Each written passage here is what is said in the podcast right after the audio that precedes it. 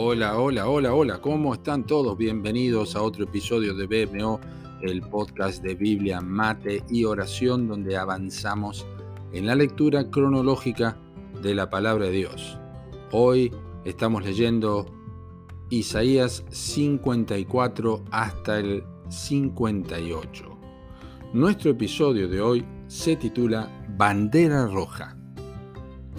El texto de cabecera dice, pero los impíos son como el mar en tempestad, que no puede estarse quieto, y sus aguas arrojan cieno y lodo. No hay paz, dijo mi Dios, para los impíos. Isaías 57, versículos 20 y 21. Quien ha tenido la oportunidad de tomarse un descanso o vacaciones en la costa marítima sabe que al llegar a la playa, el color de la bandera que colocan los guardavidas le indicará si el mar está en condiciones óptimas para bañarse y nadar o si no lo está. La bandera roja es la desdicha de aquellos que aman la playa y el mar, especialmente si el día es soleado, porque le avisa que no importa cuán lindo se vea de afuera, no es prudente entrar en el agua.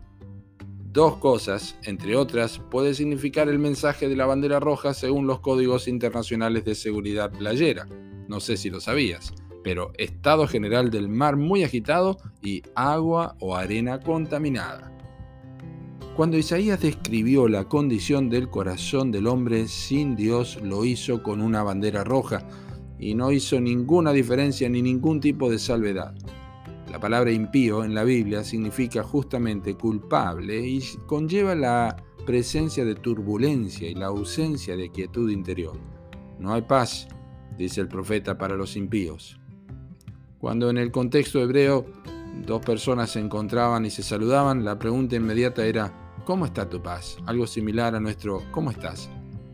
De manera que el cuadro que nos da Isaías es correcto. Las personas sin Dios son personas que no están bien y son personas turbadas e inquietas espiritualmente.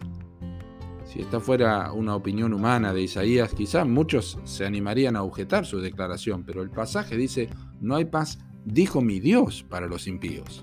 Y esto significa que no importa lo que diga nadie, no interesa cuán hermosas palabras y argumentos utilice alguien para describir su vida interior y en general, aquí lo único que cuenta es el diagnóstico divino. Lo podés encubrir con tu colección de música para relax, con una dieta que mejore tu figura, con libros de autoayuda, evitando amistades nocivas, oyendo filosofía oriental, todo lo que quieras pero la condición sigue y seguirá siendo la misma. No hay paz.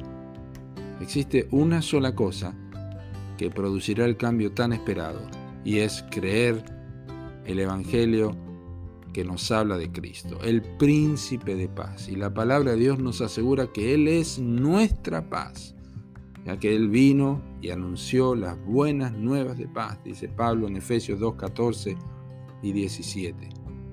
Cuando aprendes que Jesús solucionó el problema del cieno y lodo de tu alma haciendo la paz mediante la sangre de su cruz, como dice Colosenses 1.20, entonces también vas a gozar de esta bendita declaración divina. Paz, paz al que está lejos y al cercano, dijo Jehová, y lo sanaré. Isaías 57.19. Así es que con Jesucristo no hay más bandera roja para tu alma. Solo paz. Solo el Señor Jesucristo. Él es el único que puede proveerte esta paz eterna. Que Dios te bendiga.